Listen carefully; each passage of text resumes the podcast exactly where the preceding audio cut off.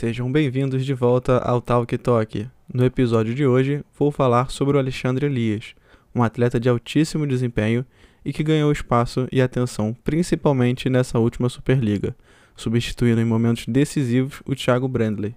Mas na verdade, ele já vem fazendo sombra e sem dúvida ajudou a manter essa grande disputa por uma vaga na seleção após a saída do Serginho. Agora falando um pouquinho do, do Alexandre em si, da experiência dele, por onde ele passou, onde ele jogou, com quem ele jogou. É, lembrando que todas essas informações que eu coletei, que eu vou estar apresentando aqui para vocês, é, são informações que eu busquei tanto no, no site Volleybox, como também no site da federação, site dos campeonatos que ele participou. E algumas informações também eu coletei nas redes sociais do, do próprio Alexandre. É, o Alexandre, como eu falei, ele é um atleta bem jovem ainda, ele tem 23 anos apenas. 1,89m. É, não vou entrar na questão de detalhes de alcance de bloqueio e alcance de ataque, por ele ser líbero. Mesmo ele já tendo jogado uma grande parte da sua vida como, como ponteiro, vou focar mais na, na, na posição que ele joga hoje. É, o Alexandre começou é, muito jovem ainda. É, essas informações que eu tenho aqui, provavelmente ele iniciou antes disso, mas são informações que eu tenho é, de certeza. Então vou, vou me guiando por isso. Ele começou no Fluminense em 2013 e 14, depois jogou no Botafogo 2014 e 2015 e depois retornou para o Fluminense 2015 e 2016. E depois disso ele foi para a equipe do, do Minas Sub-21 e aí agora na equipe é, do Sesc Rio de Janeiro é a equipe que eu tenho mais informações desse histórico dele, das competições. É, é, uma, é a equipe que tem mais reconhecimento em si e eu consegui coletar informações mais detalhadas. É, ele foi pro, pro Sesc em 2016 2017, ficou até essa última temporada agora, 19 e 20, totalizando três temporadas.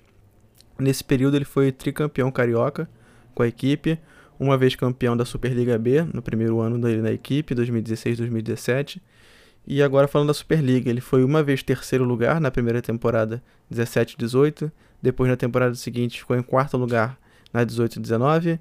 E nessa última temporada agora, que, que encerrou por causa da pandemia, eles estavam. A equipe do Sesc estava em terceiro lugar. É, falando também da, das colocações em questão Copa do Brasil, ele tem dois terceiros. A equipe do, do Sesc tem dois terceiros lugares na Copa do Brasil, em 2017, 2018 e 19 e 20.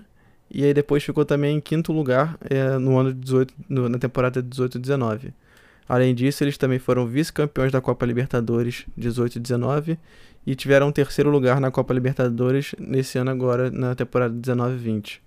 É...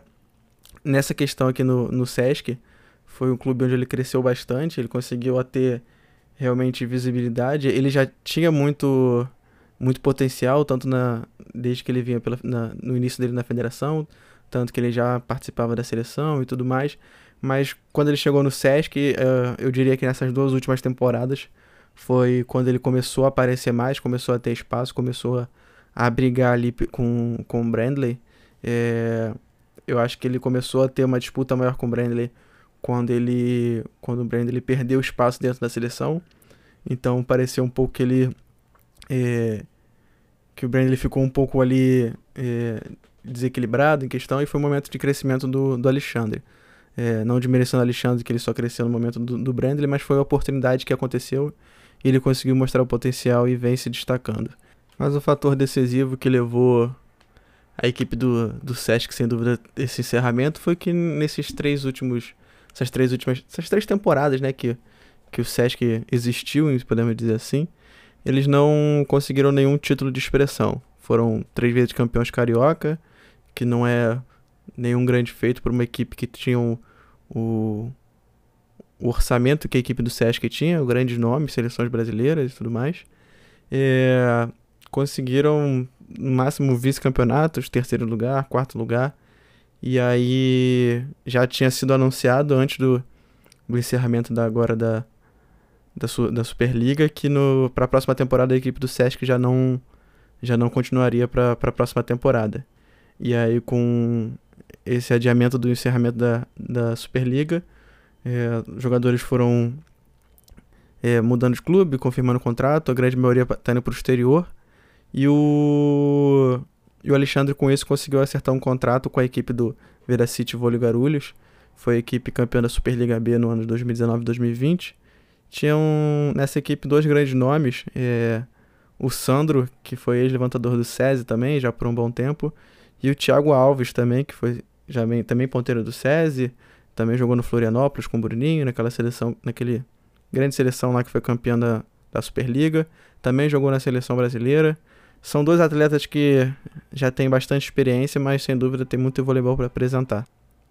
Falando um pouquinho agora da experiência do, do Alexandre pela seleção, é, desde o início na federação ele sempre foi destaque, é, ao lado do Rodriguinho, seja pelo Fluminense, seleção carioca ou seleção brasileira.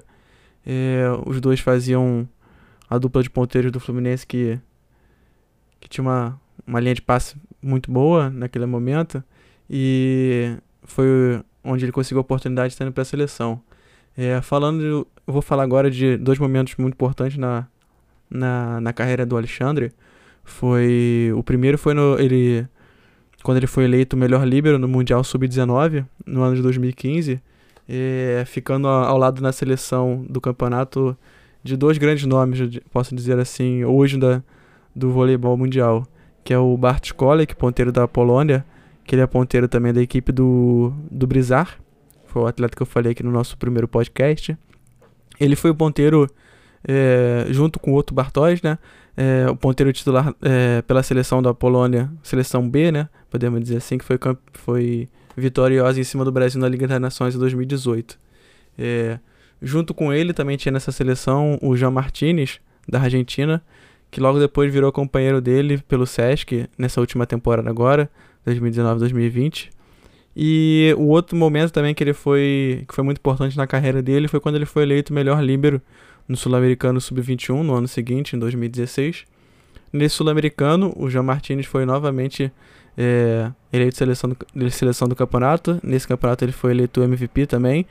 É, que na minha opinião, o, o Jean Martinez, junto com o Santiago Danani e o Facundo Conte, formam uma das melhores linhas de passe que eu já vi é, de todas as seleções. E agora falando dos títulos que ele tem pela seleção, tem um vice-campeonato no Sul-Americano em 2014, também tem o sexto lugar no Campeonato Mundial Sub-19 no ano de 2015. Ele foi campeão sul-americano Sub-23 no ano de 2016. Nesse mesmo ano ele foi vice-campeão sul-americano é, com a equipe Sub-21. Também tem um, um, um, um título de campeão pan-americano Sub-21 no ano de 2017 e depois disso ele tem um quarto lugar no Campeonato Mundial Sub-19, no ano de 2017. O que é importante citar sobre esse Campeonato Mundial foi que nesse momento ele já era jogador da, da equipe do, do Sesc Rio, foi contratado como líbero, mas nesse momento, nesse campeonato, ele jogou como ponteiro pela seleção. E mesmo ele jogando como ponteiro, é, não deixou desejar, foi titular grande parte do campeonato, pelo que eu consegui obter de informações e conseguiram um merecidíssimo quarto lugar. É importante falar também que além do voleibol de quadra, grande parte da sua vida o Alexandre também jogou voleibol de praia. Ele já foi vice-campeão do circuito brasileiro de vôlei de praia no ano de 2015, campeonato adulto, e também tem um, um título na primeira etapa do campeonato brasileiro sub-19 no ano de 2015. Agora eu vou dar um pouquinho da minha opinião sobre o Alexandre. É, como vocês puderam ouvir até agora, ele é um jogador que, mesmo sendo jovem, tem uma bagagem é, muito interessante. Participou de diversos campeonatos internacionais, é, tem uma história muito, muito bonita dentro do voleibol. E falando um pouquinho da minha opinião, que, por que, que eu acho que ele não, não tem tantos holofotes? É, eu acho que a, a seleção, a, a, a posição de líbero dentro da seleção sempre teve essa essa hegemonia é, do Serginho. É, após a saída dele, a gente teve grande momento de dúvida. Foi o momento que Mário Júnior apareceu. Alguns outros jogadores tentaram também ocupar esse momento, essa posição dele. É, ele acabou retornando depois na seleção para jogar as Olimpíadas, graças a Deus, porque naquele momento a gente estava sem nenhum nome ali para poder dar essa estabilidade que o Serginho dava para a gente dentro de quadra. Mas depois disso, é, a gente pôde acompanhar o crescimento de alguns outros líberos que já vinham também participando de seleção, é, de base, junto com o Alexandre, mas quando tiveram essa oportunidade foram jogadores que, que realmente conseguiram é, não se igualar ao Serginho, mas conseguir suprir a necessidade na, na, nos momentos que a seleção precisou. É, eu vou falar alguns nomes aqui que, na minha visão hoje, ainda estão um pouco à frente do, do Alexandre, e, e por isso eu vejo que hoje, em questão de seleção principal, é um, é um caminho muito longo ainda a ser percorrido para ele conseguir ter essa oportunidade. É, eu falei um pouco do, do Thales no, no podcast anterior sobre o Douglas e como ele cresceu dentro da seleção e hoje para mim ele é absoluto. É, não vejo mais essa necessidade dele estar tá dividindo quadra com o Mike, como eles fizeram na, na Liga das Nações 2019. É, não vejo mais essa necessidade hoje. O Thales tem. É, a gente pôde ver no, no, na Copa do Mundo que ele tem um, um, potencial defensivo muito grande, assim como o Mike. Ele, acho que ele só precisava mesmo da oportunidade, da confiança que a seleção é, depositou nele. É, e além do, do Thales, a gente também tem nessa lista o próprio Mike, que cresceu bastante, é, muito defensivamente nessa, na, nas últimas temporadas, né? Ele jogava na equipe do Minas com dividindo quadra com o Rogerinho e não conseguia ganhar tanto espaço por não estar tá ali participando do passe e tudo mais. E aí, agora nessa temporada com a saída do Rogerinho para a equipe do Taubaté, Mike conseguiu ganhar um pouco mais de, de visibilidade é, no jogo dele por completo, passe defesa. É, e como eu citei agora também ele, é, eu acho que é um nome que cresceu muito, eu acho que ganhou visibilidade, uma visibilidade muito importante foi no Pan-Americano agora que ele jogou, que é o Rogerinho. É, eu já acompanhei ele também tem um tempinho. Ele é um, um cara sensacional, tem um tanto um passe como uma defesa absurdas. É, eu diria que na minha visão hoje é, ele é o único que chega ali perto do Mike em questão defensiva. É, e eu acho que a, o diferencial sensacional do Rogerinho é, é a vibração que ele mostra dentro de quadra. É, tem esses três nomes, além de ter também um nome é, muito importante, que é o Douglas Pureza, cresceu bastante na equipe do SESI é, ao lado do Murilo, que na minha opinião, quando foi para a seleção é, é, jogando de, de líbero, foi somente pelo nome, como ele estava na primeira temporada, achava que ele ainda não merecia essa oportunidade. Hoje já vejo isso com os outros olhos, ainda vejo que, que ele tem voleibol para ajudar a seleção. E aí a gente, chega na, no nome do Brandley, que é o nome que ficou ali disputando também nessa saída do Serginho. Então temos muitos nomes ali na seleção principal para conseguir o Alexandre ter essa oportunidade.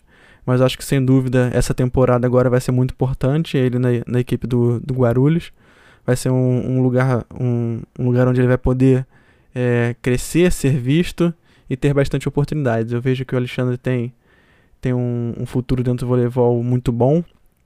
E o que resta mesmo para ele é a oportunidade de estar tá jogando, a oportunidade de estar tá sendo visto. E tendo isso, ele vai chegar onde ele quiser.